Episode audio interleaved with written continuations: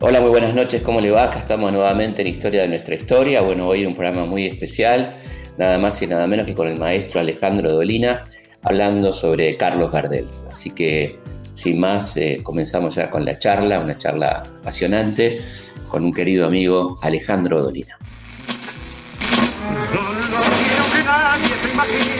Porque sé que nuestras grabaciones serán cada vez más perfectas y encontrarán en ustedes oyentes cordiales e interesados.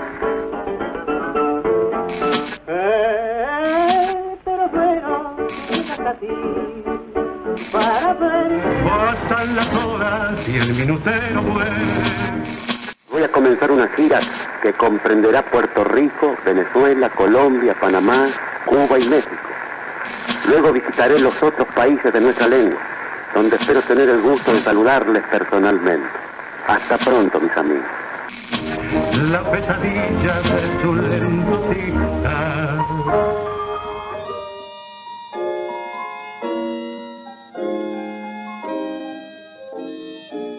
¿Qué tal Alejandro? ¿Cómo estás? Hola Felipe, ¿cómo te va? ¿Cómo te va? Bueno, muchas gracias por acompañarme, la verdad que un honor absoluto. Y te quería preguntar qué te pareció el libro, si te gustó, si lo pudiste leer. Sí, sí, claro, claro. Lo he leído con el desorden con que siempre yo leo todos los libros.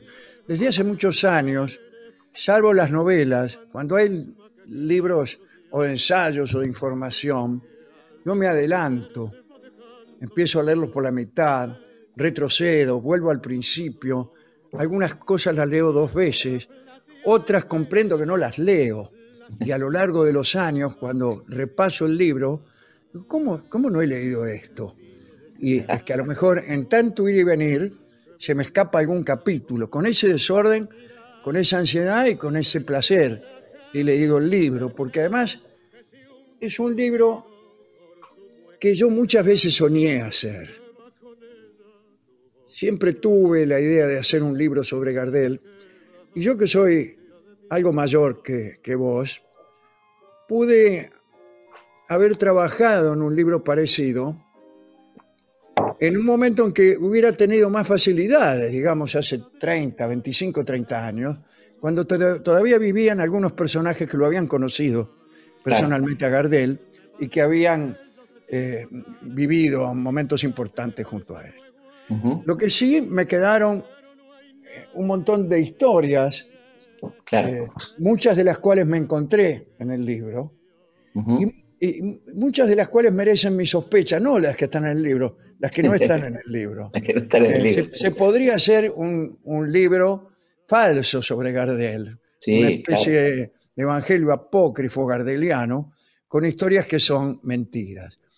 Así que el, libro está lleno de, viejos conocidos y cada tanto alguna, alguna revelación, pero lo más importante es que está escrito con maestría.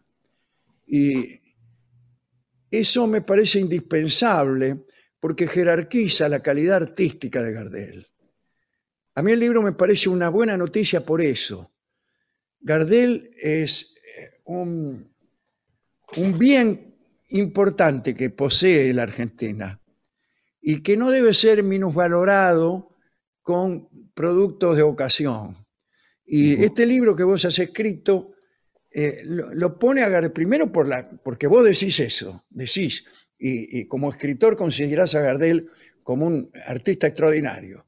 Pero además, al escribirlo bien, al hacer un, este, un libro bien escrito, escrito también con recursos de inteligencia, de prosodia y de investigación, le confiere a Gardel un estatus que es el que Gardel se merece. ¿no?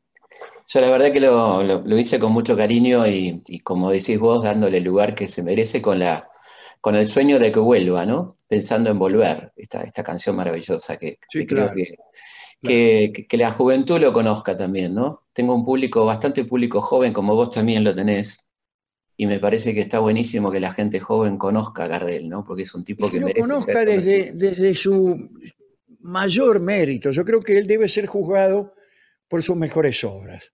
Totalmente.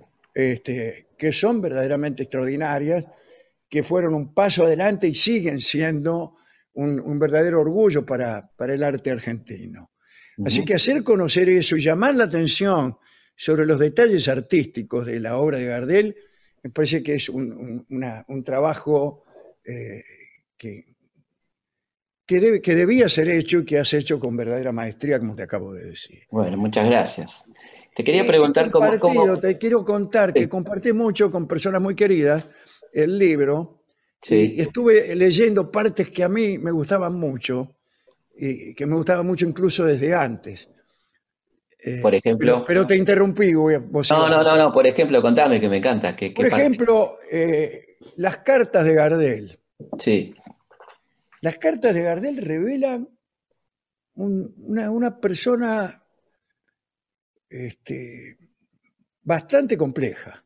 sí, bastante compleja. Por empezar, es, eh, es un señor eh, bastante parado en la tierra y que no se cree que es Gardel, sí. aunque está absolutamente seguro de su arte. Gardel. Sí. Escribe desde una gran seguridad en, en lo que está haciendo, de una, eh, un gran cuidado con lo que lo rodea, una Sí. gran prevención, y se ve Sí. que es un hombre que ha sido engañado algunas veces. Sí, más de una, ¿no? Más de uno. Y Sí, lo tiene, dice- lo y lo tiene mucha gracia, tiene una desconfianza muy graciosa. Sí, He resuelto eh, hacer cada vez menos presentaciones de teatro en el exterior porque me obligan a disfrazarme de gaucho.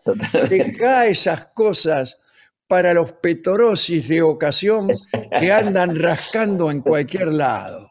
¿Cómo se enojó con Fetorosi? ¿Cómo se enojó con Está muy bien escrito eso. Sí, Petorosi sí, que era un gran guitarrista Gran guitarrista, un gran y un guitarrista. gran compositor. un gran Pero, compositor. pero, un- pero un tipo bravo. Y, Sí, y Gardel se bravo. enojó, se enojó Compuso bastante. Petorosi, por ejemplo, lo han visto con otra, es Claro, un tango muy bueno, y Tremendo. compuso Noches de Atenas. sí. Noches de. Atenas es un vals que él graba con el secteto de Alberto Castellanos, que es el mismo que lo acompañó en Cuando tú no estás. Claro, tal cual. Un secteto Sí. muy, muy... Es música de cámara prácticamente esa. Sí, sí, Muy, muy maravilloso. Y ese lo escribió Petorosi. Ese lo escribió Genial. Petorosi. Sí, sí, ahí se pelea, se pelea con Petorosi y, y escribe, cuando escribe, cuando se la agarra con alguien es bravo, efectivamente. Y otra Sí, cosa muy fuerte es la defensa de sus intereses, ¿no? De, sabe claro, lo que claro. vale, sabe lo que vale, Sí, y, sí. y va contando cómo, cómo está negociando con la Paramount. Con la haciendo- Paramount, de un modo Sí. fortísimo, fortísimo. Se le puso, se le paró de manos a la Paramount y dice, si no, si me quieren que me paguen esto y si no, pero hay que hacerlo, ¿no? Eh, empezando tu carrera en Estados Unidos, digo, como lo hizo él, ¿no? Claro, claro. Y, Y- después este, eh, Pues es- claro, tiene, tiene gracia, tiene una gracia natural, absolutamente. pero, pero desde una seriedad, ¿eh? No es un tipo chistoso. no, no, y no me menos con, y como- menos con un interlocutor como Defino, que era como su administrador, entonces Claro, claro.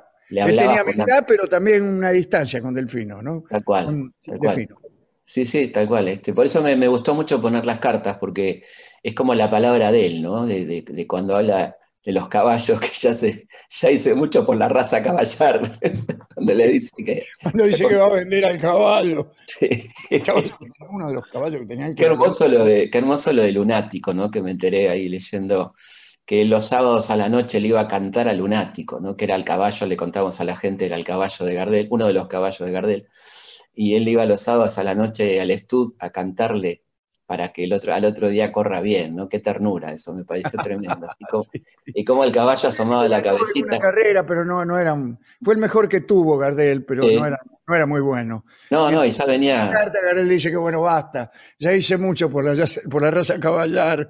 Como Ya vender todos los caballos. ya está, ya está. Dice, los caballos son para los ricos. Claro. Lo Extraordinario dice, eso. lo dice Es extraordinariamente. extraordinario porque Sí. él nunca se consideró un rico. Jamás, jamás, jamás, sí, sí, el tipo siempre, siempre un- con un sentimiento muy claro de dónde venía, ¿no? Sí, sí, Y sí. de ahí, de ahí esa enorme solidaridad con la gente que necesitaba, esto de, de tantas anécdotas de comprarle los diarios a los pibes a la noche, ¿no? Sí, Para claro, sí, esas anécdotas que hay, que muchas de las cuales evidentemente eran ciertas. claro, Eh, Claro. Pero pero también haciendo un paralelo con nuestro Diego Maradona, Sí, eh, este, él llegó también a, a- al- al- a la cima lo más de alto. sí. la consideración mundial y, y sin embargo siempre estuvo, siempre supo de qué lado estaba. ¿eh? Totalmente. Y también Él con las era un minas, ¿viste? pobre que ocasionalmente hablaba con el presidente de Francia. Totalmente. cantaba el pero- carretero, pero, pero sabía de qué lado estaba. sí, sí. Totalmente. Y, y fíjate con las minas también, cuando, cuando un amigo le dice que qué fácil que la tenés con las minas, y él le dice, en esto que vos decías que no se la creía, ¿no? Él decía, pero las minas se enamoran del Torcán, no de mí, Claro. ¿no? Como del personaje Gardel. Él, él tenía claro cuál era el personaje Gardel, cuál era él, ¿no? Cuál era la persona, que, Sí, que ahí sí, estaba la cosa, ¿no? Y estábamos hablando después, antes de empezar a, a emitir, de, de nuestros temas preferidos de, de Gardel y, y coincidíamos que algunos días, a mí muchas veces, pero a vos algunos días te gusta mucho Soledad, ¿no? Soledad. Ahí, mirá qué lindo. Este es el famoso interludio de Soledad.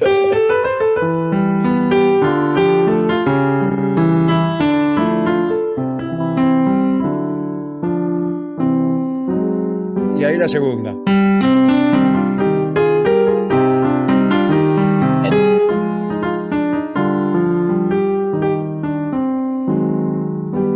Es muy, muy Es linda una maravilla. Muy hermosa y- melodía. Y, este, Todas las melodías de esa época, que en realidad son dos años, dos o dos tres años, años. 33, Dos 35. años, 34 y 35. Sí, sí, porque más que nada 34, claro.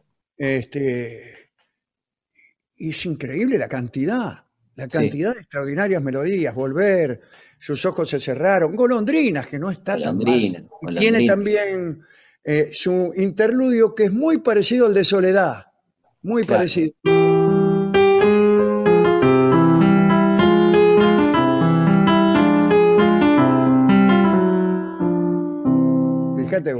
Es muy linda la anécdota con Tucci, que Tucci es una persona que nosotros queremos ambos. Tucci Pues- es el, era el, el director musical que lo acompañó en las películas y en los discos del 34 y 35. Un argentino en Nueva York eh, que le presenta a la colonia argentina, entre ellos a la familia Piazzolla. Esa es muy linda esa historia con el pequeño Astor, ¿no? Que Sí, sí, tenía claro. 13 años, este, y que, que, bueno, ahí lo conoce a, a Astor y que eh, una noche va a cenar a la casa y termina cantando con el bandoneón de Astor de fondo, porque le había fallado el compañero. Este, y, y no, y hablaba de, de cómo componía, porque cuando le, le dicta a Tucci vi por una cabeza, ¿no? Cuando le, Claro, contalo, Tenía- contalo porque- es Es hermoso porque él, él, claro, como no sabía escribir música en pentagrama, tenía que sacarse de la cabeza esa música que alguien la volcara al pentagrama y lo llama a Tucci a las 3 de la mañana y le dice, Los dos vivían en Nueva York. Claro, claro, Pero- los dos vienen. Lo Sí, llamó sí. a las 3. El tipo se le ocurrió a las 3 de la mañana, ¡pum! Lo llamó a Tucci. Llama a Tucci y le dice, anotá Beethoven, anotá Beethoven lo que te voy a cantar. y Beethoven anotaba, y, y Beethoven estaba tan dormido que le dijo, che, pero no es gran cosa esta Es música. una Y dice, "Ah, no, porquería, le dijo.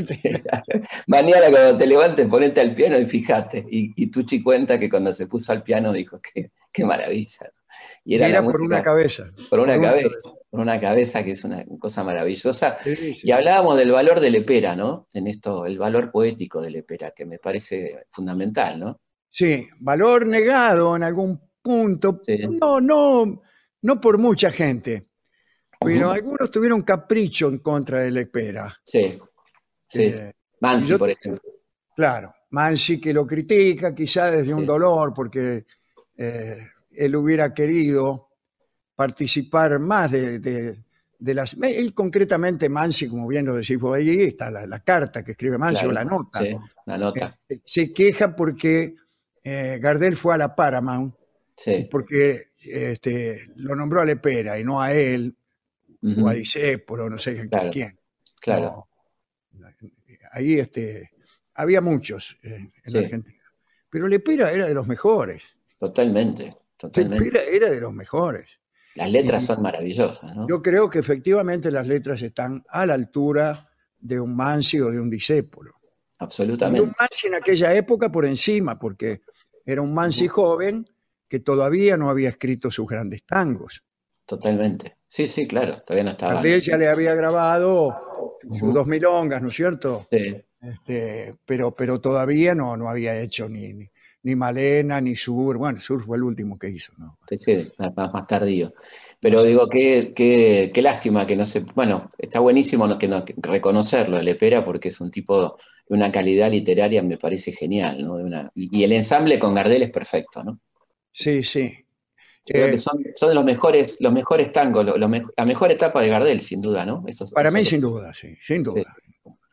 Pues Incluso- hay, a sí. mí me gusta mucho lo que hizo en 1933, Ujú, que es que volvió a grabar, volvió a grabar todas las primeras canciones criollas que él grabó en la época acústica, Claro, donde lo- los recursos de grabación no eran tan buenos, ni los recursos de él eran tan buenos. exactamente. Eh, Eso, eso es muy interesante porque él, él- él regrababa, claro, cuando empezó a grabar en 1913 era un desastre, ¿no? Lo que, claro. lo que se escuchaba era, era acústico, era tremendo. Entonces él va regrabando las cosas que más le gustan, ¿no? Los, los temas que más le gustan. Y ya en el 33, bueno, graba con una calidad de sonido muy alta, efectivamente, en la muy alta, ¿no? muy alta, casi actual. Sí, Y, total. eh, pero además graba todas las, can- todas las canciones criollas, todas. Claro, Él estaba sí. muy bien. Alguien me dijo a mí en el 33 y, y decía, un amigo le decía, la felicidad de poder cantar bien, claro.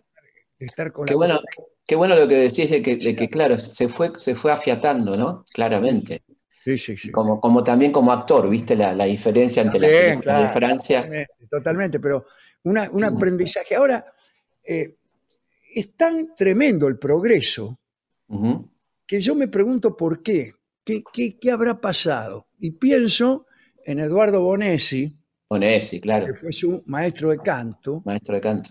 No sé si habrá sido por eso. Y tuvo mucho que ver seguramente, porque Bonesi, viste que habla bastante, ahí lo, ahí lo pongo bastante en el libro, como Sí, sí, claro. la, la disciplina que tenía Gardel y cómo le pedía este, casi una exigencia de cantante lírico, ¿no? Que, que según Caruso la tenía, de barítono, ¿no?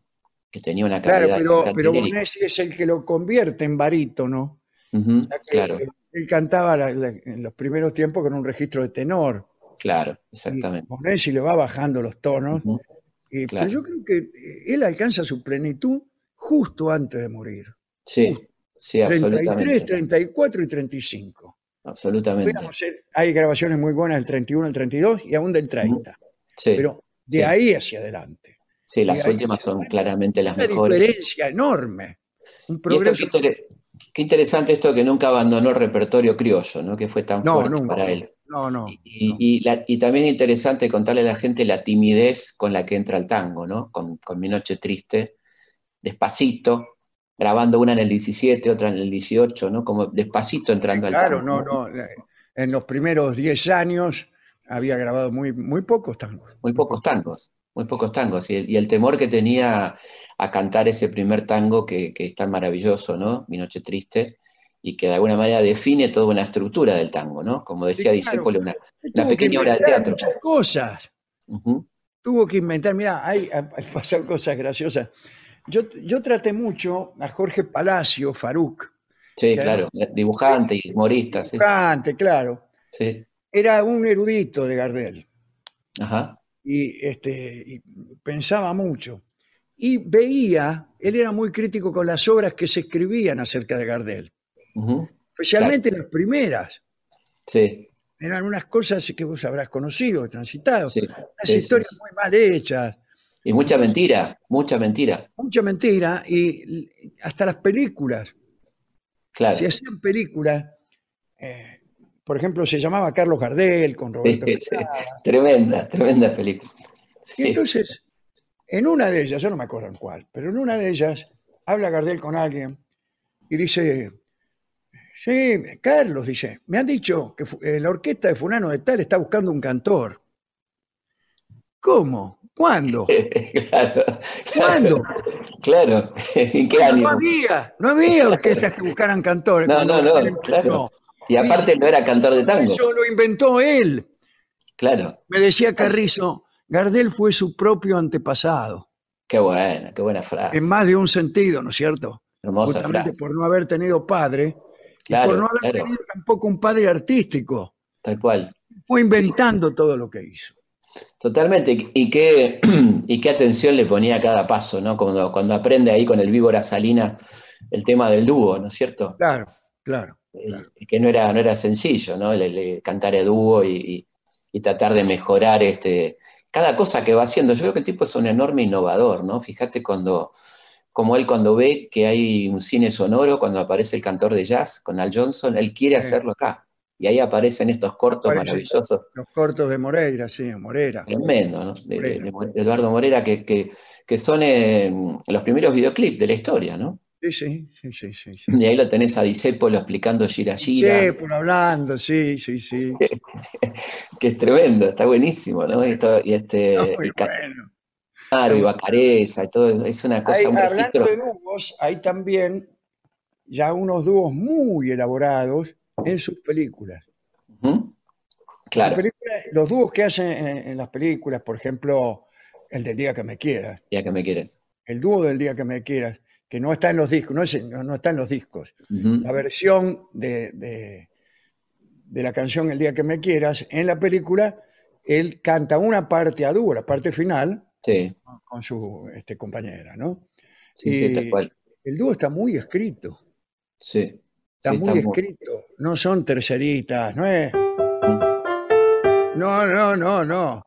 Eh, el día que me quiero será más linda la vida, es un contracanto. Sí, se ve que está escrito, escrito por alguien que, además sabía mucho, ¿no? Sí, bueno, y, ahí está, está, ahí está Tucci también, ¿no? Claro, Tucci. Seguramente. Tucci seguramente, Castellano. Ay, claro, Alberto Castellanos. Alberto Castellanos. Pero Castellanos era amigo de Antonio Carrizo.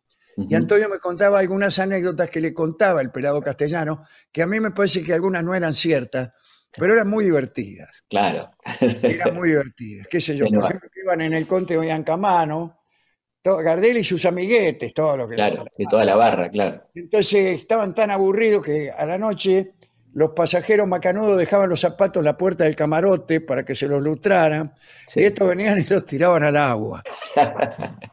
claro. Sí, hay, muchas de esas de, barco, historias de barco, ¿viste? la de claro. Sábalo y Bagre que le habían puesto seudónimos este, cuando hacían la fiesta del, paso por Ecuador, ahí con el, con el doctor Finoquieto, toda esa barra. Claro, claro, Esos viajes habrán sido alucinantes, ¿no? Viajar en barco con Lo mismo que su, su, permanencia en Nueva York, ¿no? Este, pero acá también, fíjate que no hay, no hay esa costumbre entre los artistas. Vos lo decís, lo decís vos, te cito a vos ahora. Bueno, estamos, estamos hablando, Gardel, creo, poner 28, 29, 30, por ahí debe haber sido. Entonces vos decís, bueno, tenían la siguiente costumbre. Eh, él eh, dormía hasta tal hora, bla, bla, bla. Después ensayaban o grababan, qué sé yo. Eh, o si tenían función, hacían la función. Y a la noche siempre iban a cenar a un cabaret. Claro, exactamente. Como, hacerlo todas las noches. Sí, sí, tal cual. Era religioso. El, mundo artístico de la Argentina y del mundo. Ya no es así. No, no, claro. Ya no es así, ¿no? Ni el artístico, cuando digo el artístico no digo solamente la farándula, digo también eh, los escritores. Claro, la bohemia. La bohemia, eh, esa cosa de encontrarse todas las noches en un lugar, o tener lugares a donde uno estaba seguro de encontrar a alguien si es que iba. El tropezón, por ejemplo, cuando iba él, ¿no? Claro, exacto y, cómo le gustaba a él, le, gustaba mucho escuchar, era, era, tenía buena escucha, ¿viste? De esto de, encontrarse con tipos como Benavente, por ejemplo, ¿no? Donde ese, encuentro con Benavente para hablar del, lunfardo me pareció fantástico, ¿no? Que, que, que lo cuenta Guibur y que, Benavente lo indaga sobre ciertas palabras como descangallado, y ese tipo de cosas, chichipío, y, este, y después con, Lorca me pareció exquisito ese encuentro con Lorca en la casa de Isan Lloré, donde, donde le propone él este, ponerle música romancero gitano, que hubiera sido maravilloso. Y hay un diálogo muy gardeliano, muy, muy, muy divertido. Lorca tocaba el piano, sí, tocaba el piano. Claro, tocaba el piano, Carlos cantó, y en un momento este, Federico le dice a, Carlitos, dice, pero qué triste es el tango, y Carlitos le dice, claro, porque el cantejondo es un cascabelito. esa cosa. Pero qué, qué lindo personaje. Después el encuentro con Chaplin también ahí en Niza. Sí, ¿no? el encuentro con Chaplin en, en Niza y la foto, hay una foto. Foto, foto muy linda. Están, eh, la foto es curiosa. Es, es un grupo grande Sí, que están en distintas mesas. sí, La foto es muy amplia.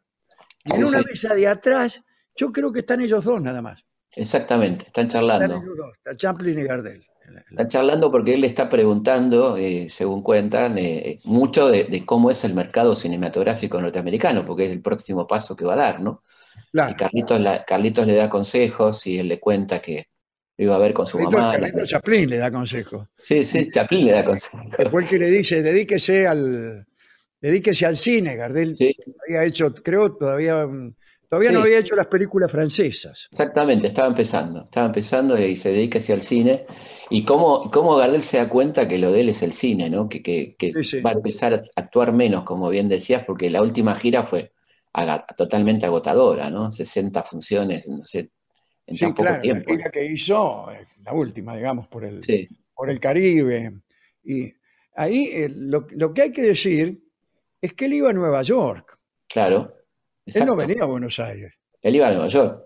Iba a iba a la consagración, a la consagración definitiva, por eso se lleva un profesor de inglés. eso me da- Exactamente. me da- me da mucha iba a bronca. arreglar un contrato con la Paramount mejor que el que tenía. Y a, y a- y a filmar en inglés en Hollywood y a, y a tener un programa en la NBC en, en inglés. Y por eso se lo lleva al profesor de inglés. Por eso me, me enoja bastante cuando dicen que le debe la fama al accidente, ¿no? Que es, que es una No, injusticia no, total. eso no, no, no es así. Incluso vos eh, te das cuenta por las mínimas declaraciones de las revistas. Los comentarios laterales te dan. Sí, Está Sí. con Carlos Gardel, bla, bla, bla. La máxima estrella de nuestro canto sí, estuvo y bla, bla, bla. O sea, te lo dicen como cuando vos decís Messi, el mejor jugador del mundo. Te lo dicen claro, no porque es un invento de ese momento del, periodis- del periodista, sino No, no, porque no. es lo que estaba, lo que estaba sucediendo, Sí, verdaderamente. sí, el tipo estaba, estaba en el momento del estrellato, estaba en su, en su mejor momento y le falta. filmar en Estados Unidos con la Paramount. Totalmente. este, Sí, y lo que, y lo una que, cosa, era una cosa que después casi nadie hizo. Y lo que venía, ¿no? Lo que venía después que era, que era grabar, filmar en inglés, con lo cual se le abría no solamente el mercado latino, sino Sí, claro. todo el mercado mundial, ¿no? Acaricia mi sueño el suave murmullo de tu suspirar. Como ríe la vida si tus ojos negros me quieren mirar. Y es mío el areparo de tu risa leve, que es como un cantar. Ella quieta mi herida, todo, todo se olvida.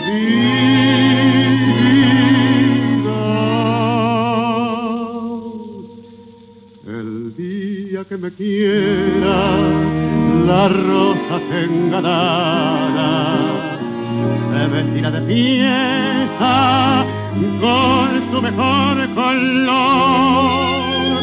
Y al viento las campanas dirán que ella eres mía. Y loca la forzana se cortará tu amor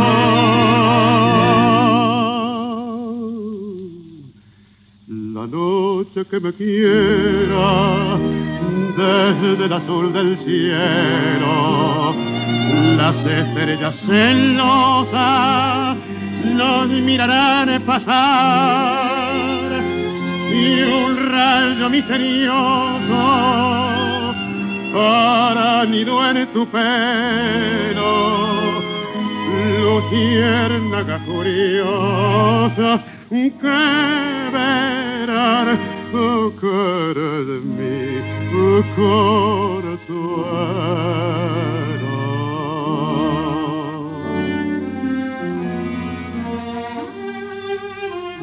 El día que me quieras no habrá más que armonía será clara la aurora y alegre el manantial.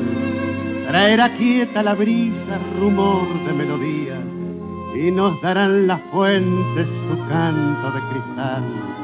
El día que me quieras, endulzará sus cuerdas el pájaro cantor. Florecerá la vida, no existirá el dolor. La noche que me quiera, desde el azul del cielo, las estrellas celosas nos mirarán pasar y un rayo misterioso hará nido en tu pelo. Luciérnaga curiosa oh, que verán oh, de mí Vamos a una pausa y seguimos aquí en Historia de nuestra historia charlando con Alejandro Dolina. Historias de nuestra historia. Por Nacional. Seguimos en Historias de nuestra historia.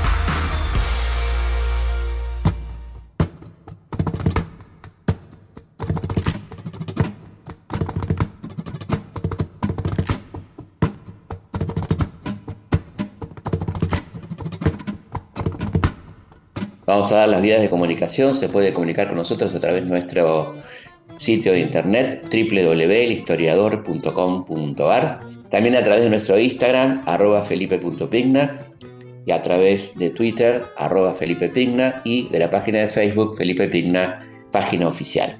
También nos pueden escribir por mail a consultaspigna.gmail.com. Les quería recordar que este miércoles 16 a las 19 horas estaremos con Atilio Borón por streaming en el canal del Centro Cultural Conex, charlando de la historia de América Latina, una historia actualizada de América Latina, pasado y presente de nuestra región, la situación en los Estados Unidos. Bueno, una charla que creo que les va a gustar mucho, les va a interesar mucho. Se pueden informar e inscribir en ccconex.org. Este miércoles 16 a las 19 allí estaremos, ya se pueden inscribir en la página entonces del CONEX, ccconex.org. Continuamos con Continuamos con Historias de nuestra historia. Historias de nuestra historia. Con Felipe Piña. Con Felipe Piña. Con Felipe Piña.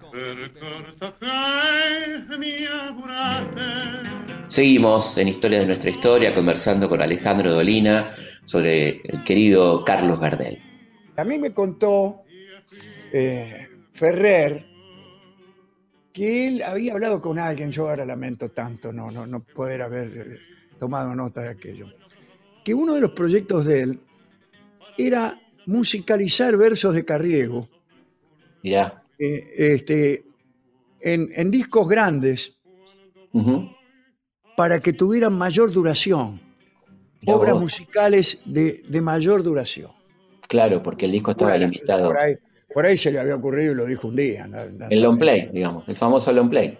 Eh, no tanto el long play, sino eh, los discos de ópera venían de mayor tamaño. Mayor tamaño, claro. Mayor tamaño, y entonces duraban, en vez de durar tres minutos, duraban a lo mejor seis minutos. Claro. tenía la idea de hacer canciones más extensas para, poder eh, acomodar algunos, algunos... Versos de Carriego. De Carriego. Bueno, ahí, coincidía con Borges en, la admiración por Carriego, ¿no? Que Borges tanto no lo quería, viste, que tenía esa cosa con Gardel, ¿no? No, tenía la. Este, sí, sí. No le gustaba Gardel a Borges. Pero ¿sabés quién le gustaba? Yo estuve presente cuando tuvo lugar este diálogo. Estaba Borges, Antonio Carrizo, y, se hablaba de tango. Y a mí me dejaban colar en esas conversaciones estaba ahí, nunca dije nada. Entonces, eh, le empiezan a hablar sobre tango. Eh, Antonio lo empezó a, a, pinchar y él le, leía, por ejemplo, una línea de tango y Borges la comentaba inmediatamente. Y entonces dice, le dice Carrizo, a ver esta línea, ¿qué le parece? Yunta oscura trotando en la noche. Y Borges dice, muy literario, ¿no? Y al final le preguntan, ¿y quién le gusta? ¿Y sabéis a quién nombró? ¿A, Jorge Vidal. Mirá, mirá vos. A Jorge Vidal, un cantor muy gardeliano, Muy gardeliano, totalmente. totalmente gardeliano. Sí, sí, Un cantor que, no digo que imitaba a Gardel, pero lo seguía a muerte. sí, Ahora, completamente. entonces, ¿cómo puede ser que no le gustaba a Gardel? Sí. Y cuando le dan a elegir un cantor, elige ese. Pero era medio, era medio de provocar, Borges, viste, que era como que le, le Sí, gustaba provocar. ¿eh? Y, ahí él cuenta esa anécdota que la pongo en el libro de que, a pesar de todo, cuando estuvo ahí en, en- en una universidad en Estados Unidos y un amigo paraguayo le puso los discos, se, se terminó emocionando, ¿no? A pesar de todo. Pero, pero bueno, pero yo creo que sí, que era, un poco, un poco esta cuestión de la, de la Él, él provocación. decía que la sonrisa de Gardel y la de Perón se parecían, Por eso, por eso no le gustaba. Le tenía un poco de, de- de- de inquina. Viene un poco por ahí, ¿no? ¿A vos qué es lo que te, lo que te enamora de Gardel, que prácticamente todos los días lo pones en, en tu programa? Yo lo pongo en mi programa por una tradición y porque me gusta a mí, me gusta escucharlo. Sí, Eh, digamos que yo lo heredé de mi papá, ajá, pero no es así. Mi papá ponía discos de Gardel e incluso combatía cierta preferencia que yo tenía cuando era muy, muy chiquito por Antonio Tormo. mirá, qué grande. Dice, no, no, bueno, pero no te gusta Tormo, pero este es el tipo. Todo fenómeno. Mi papá además cantaba y cantaba muy bien y cantaba el repertorio de Gardel, de manera que todo lo que yo sé de tango no lo leí en los libros. Me lo, me lo transmitió mi papá Claro, casi por ósmosis. No había manera de que yo no lo supiera. claro. Pero, pero, cuando yo empecé a, a tocar el acordeón, cuando yo empecé a estudiar música y a comprender un poco cómo funcionaba la música y cómo funcionaba el fenómeno del canto, eh, esos, esos violines, Ujú, esa afinación de Gardel, claro. esa pastosidad de la voz, ese timbre. El otro día decíamos con mi hijo, al final, después de todo, el cantor triunfa por el timbre. Claro, Claro, después tiene que afinar y todo eso. sí, sí, sí, sí. Pero ese timbre tan único, Absolutamente. absolutamente único que había logrado de él, que había logrado él, en- especialmente en sus últimos años. Todo eso a mí me conmovió eh, y diría que me cooptó para siempre. Yo no, casi no, no puedo concebir otras formas eh, de canto que no sean esas. Y te voy a decir algo más. Yo suelo oponerme muchísimo a, la- a los estilos eh, interpretativos teatrales ¿sí? de, de- de las personas que, que pasan por encima de la melodía, de la música, que hacen de la interpretación un fenómeno teatral. Claro, De tal manera que si, que si vos estás eh, triste, la tristeza tiene que enfermar tu voz de alguna manera. sí. Y que Sí, si sí, sí. estás destruido, tenés que cantar como si estuvieras destruido. Yo creo que siempre tenés que cantar como un cantante profesional, ¿Qué es lo que hacía él? que es lo que hacía él. Transmitía la emoción, pero la transmitía con la voz entera y plena de un cantante profesional. Como él decía que, que era un intérprete, ¿no? También. Es interesante esto. Era muy buen intérprete. Claro. pero no, no, no pasaba eh, su interpretación a convertir, alguien decía, un tango es una obra de teatro en tres minutos. Lamento decir que no. Claro, claro, claro. No, flaco, tenés que cantar. Claro, tenés que cantar, tenés que cantar.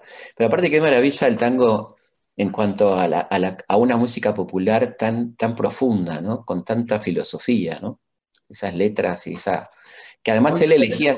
Y con tanto antecedente de música clásica, Claro, claro. porque eh, los, los eh, ejecutantes del tango eran tipos que... De formación clásica, de mucha formación clásica, claro. de mucha formación clásica. Y fíjate las letras donde aparece Museta y Mimi, por ejemplo, ¿no? Bueno, Personaje- también. personajes operísticos, ¿no? que eh, especialmente Cadícamo, ¿no? Cadícamo, claro. El Cadícamo que, que se ha leído eh, eh, este, el tú y yo de, de- ¿cómo se llamaba? Sí, de bueno, de todo, de todo- todas las, las novelas francesas que en una Claro. sola canción te nombra cinco personajes de novelas Sí, francesas. bueno, ¿no? pero, pero algunas, algunas, mira, se me va el, el nombre de, de- de este famoso escritor eh, que, que escribió Toi et moi, que es un libro de poemas tan famoso. Bueno, y ahí te encontrás con viejos conocidos en los poemas. Sí, tal cual.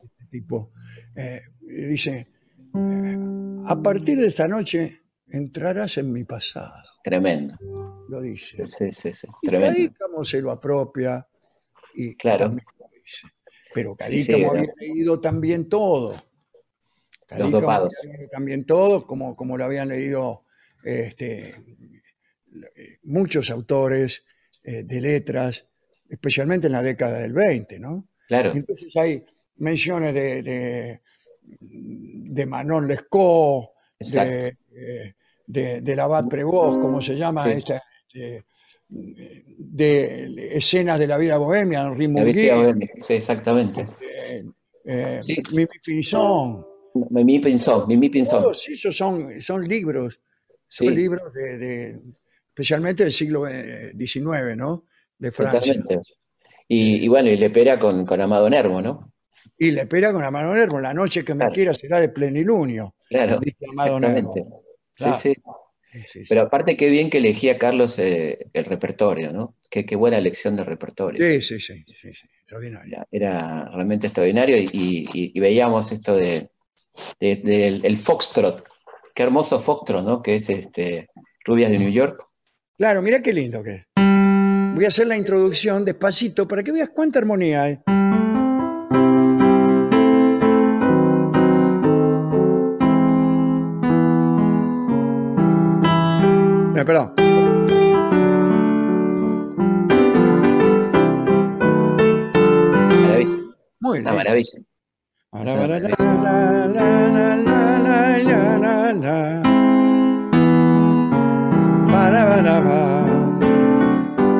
Pam, para, pam, para. Muy bien armado está eso. Muy bien. Fantástico, está fantástico. Muy Hollywood, decíamos, ¿no? Claro, son cosas que por ahí al Muñoz este, cuando le gustaba, no le caían. Enojaba a Carlito, Carlito de la Púa. Y hay unas cosas que son interesantes desde el punto de vista de la dificultad. Ajá. Hay un tango que se llama Por Dioseros, yo no lo voy Sí, a tocar, de Barbieri. eh, de Barbieri, que Sí. tiene al principio algo como...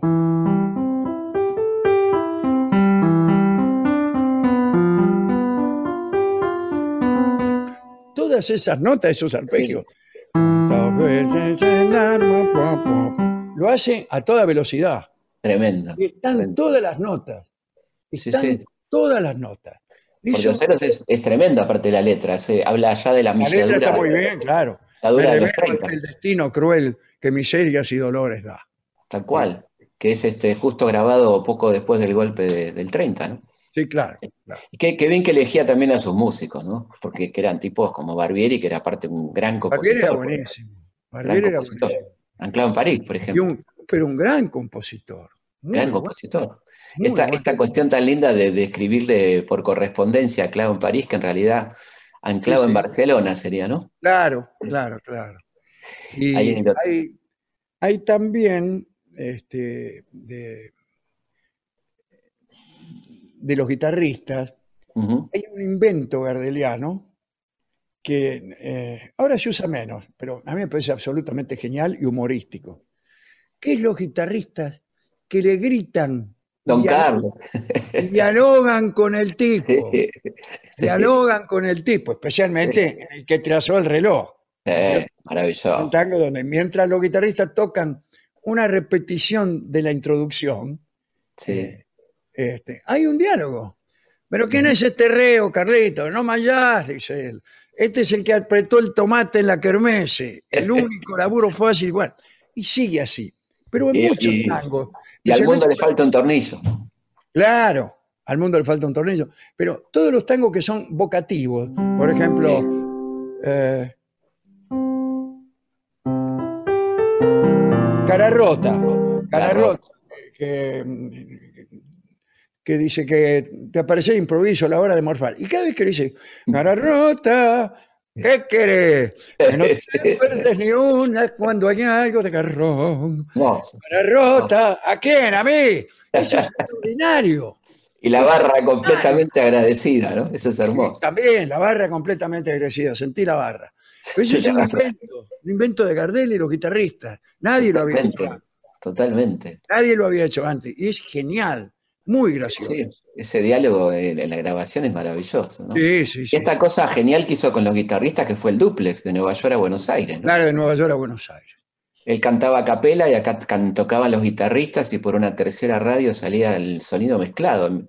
Impresionante, ¿no? Para ¿Eso en qué año fue? Eh, 33, ¿33? sí, sí. Impresionante, ¿no? Porque fue como, como una, sí, sí, sí, sí. Una, una, una cosa pionera total, ¿no? De, de de los- En 33 ya estaba Petorosi, ¿no? Ya había Claro, cuatro, estaba Petorosi. cuatro- cuatro guitarristas. Tenía. Sí, sí, nada más este. Y esta cuestión de, de, de Aguilar y sus este lo que, lo que le molestaba a Barbieri que tocaba como una mandolina, decían. Tocaba como una mandolina, sí, sí, sí, sí. Hay, eso algunos guitarristas se han tenido siempre. Mi tío Carmelo, que, que tocaba la guitarra en Baigorrita, que era guitarrista Baigorrita, eh, no le gustaban los guitarristas que tocaban en mandolina. Ajá. Decía, no, bueno, pero eso es un estilo mandolina. Y yo no sabía ese detalle de, de Aguilar cuando él Sí, me, me hacía esa misma objeción que le hizo Ricardo. el negro Ricardo, que se las tomó. Ricardo Aguilar, ¿no? Y se las tomó, se fue. Se la tomó. Ricardo se la Se tomó. fue, se fue esa Ricardo gira que por era el. llamado el hombre del pulgar de acero, Ya, porque él bordoneaba mucho, sí, tocaba mucho los punteos. A mí me gustaba Aguilar. A mí me sí, gustaba. sí, sí, está bueno. Aguilar.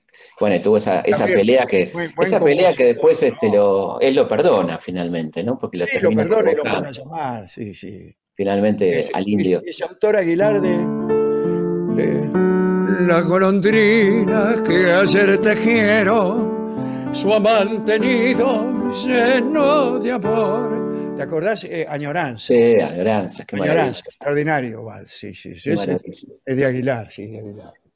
¿Y qué, qué sentimiento ponía? Como bien decís vos, no, no, no, no cargaba la tinta en cuanto a que tiene que cantar llorando algo triste, pero cómo el tipo te transmite claramente lo que, lo que dice el tango, ¿no? Que además le gustaba glo- glosarlo, ¿viste? Que le gustaba hacer una, una introducción, ¿no? ¿Cómo, que- le gustaba hacer una introducción de algunos tangos, por ejemplo, de Chorra, Ah, sí, hablaba- sí, sí. hablaba Sí, un poquito antes, ponía en situación por ahí, ¿no? Era también a veces para salvar el tema del género, pero él no tenía mucho prurito porque él cantó muchos tangos con sujeto de enunciación femenino Sí, sin hacer aclaración ninguna. es verdad. Qué interesante. Pero, pero a veces, Gloria, por ejemplo, atención, caballero, una que no entra por el aro de bacana. Es una. sí. O lloró como una mujer. Lloró como una mujer. Cotorro al gris, una mina, ya sin chance por lo vieja, que Sí. sorprende a su garabo en el trance de partir. También hay un recitado previo. Eso es, es también eh, creación de él o aparece durante su gestión, no antes.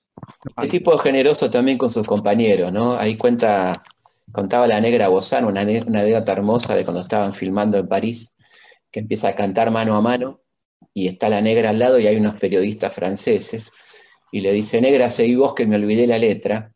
Y entonces eh, ella sigue cantando y entonces la negra cuenta que se va a olvidar la letra de mano a mano. Lo hizo para que los periodistas me conozcan y, y yo pueda cantar, ¿no?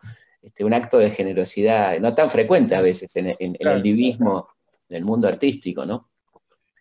Esta cosa de- Bueno, de, y este libro, volvamos a este libro, que lo ha editado Planeta.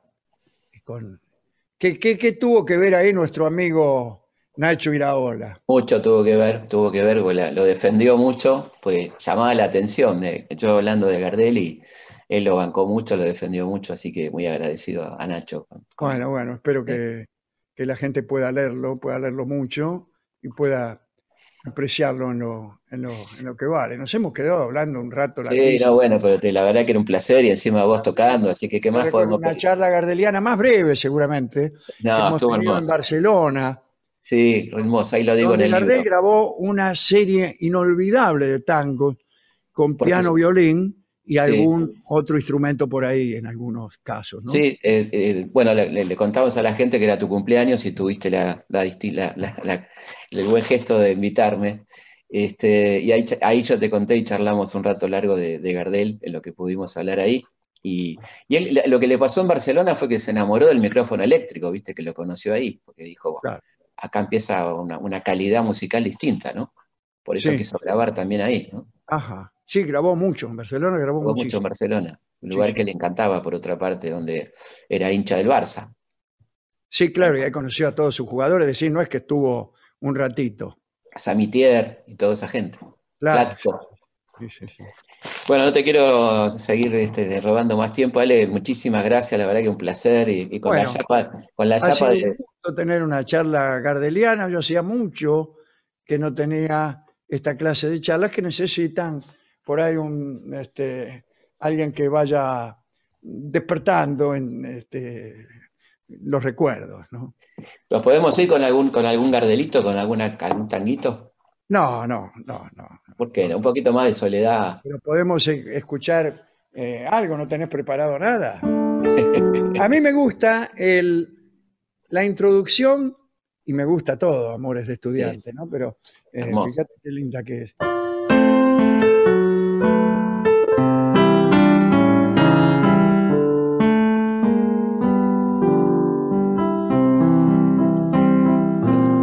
Hoy un juramento, mañana una traición. Qué hermoso ese, ¿eh? Y aparte una cosa, una cosa, Ale, para terminar también, ¿cuántas de las canciones cantadas por Gardel han quedado como frases de títulos de libros, de obras de teatro, de dichos populares, ¿no? ¿Cuántas canciones y cuántos, sí, y fragmentos, ¿no? Veinte 20 años no es nada.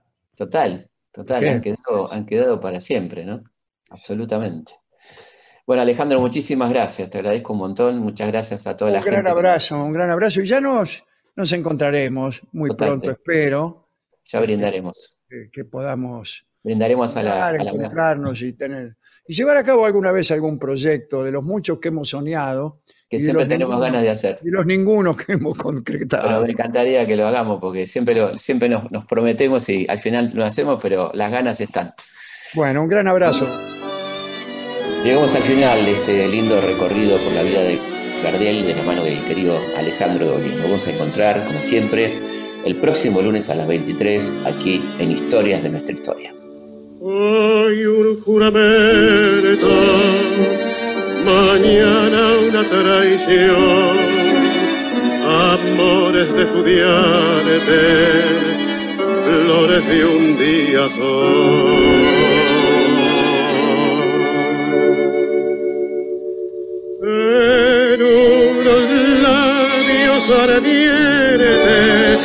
Dejar una promesa apasionadamente.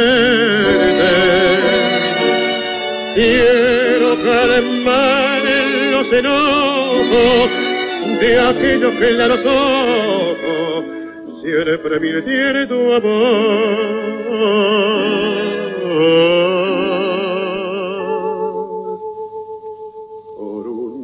Que ruega perder la quietud. Mujercita sonriente que jura de virtud. Es una boca loca la que hoy me provoca. Hay un collar de amores en mi juventud.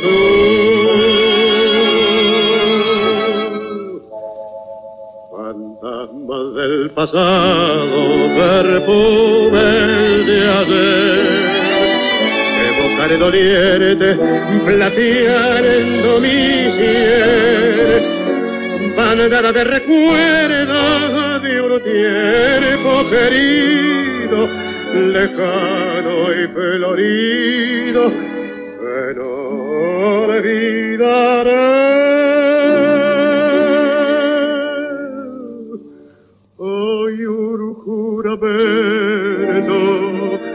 mañana una traición, amores de estudiante, flores de un día son. Historias de nuestra historia. Conducción Felipe Piña. Producción Cecilia Musioli. Edición Martín Mesuti.